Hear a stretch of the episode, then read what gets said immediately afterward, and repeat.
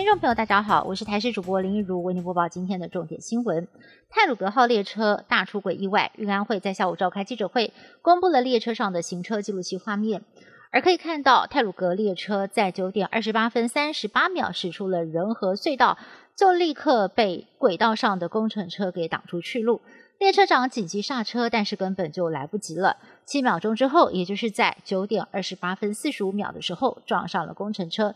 再过一秒钟，撞击到清水隧道北口的东侧，发生了重大悲剧。台铁泰鲁格号出轨肇事工程车驾驶李义祥到底有没有帮忙打电话求救？现在也成了关注焦点。由于李义祥在事发之后不断的在讲电话，除了事发之后第一通电话是打给台铁花莲公务段，警消接获的三十通求救电话当中，没有一通是他打的。而现在更有新的通话内容曝光。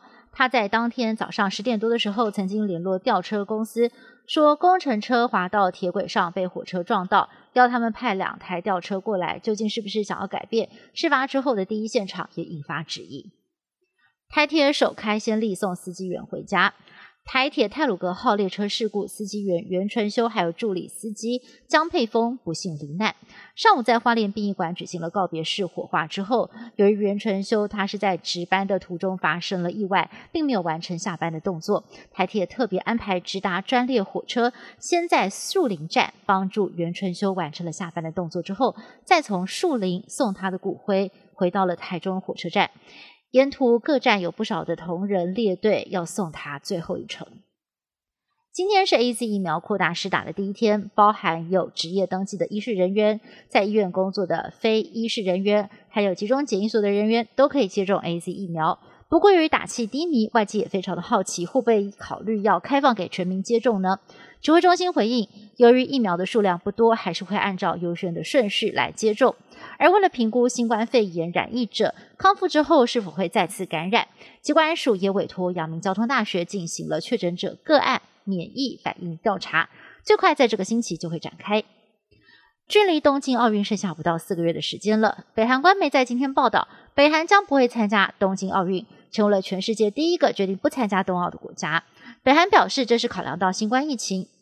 为了要保护运动员所做出的决定，本来南韩想借由冬奥重新跟北韩对话，日本也想要透过奥运解决北韩绑架日本人的问题，现在期望都落空了。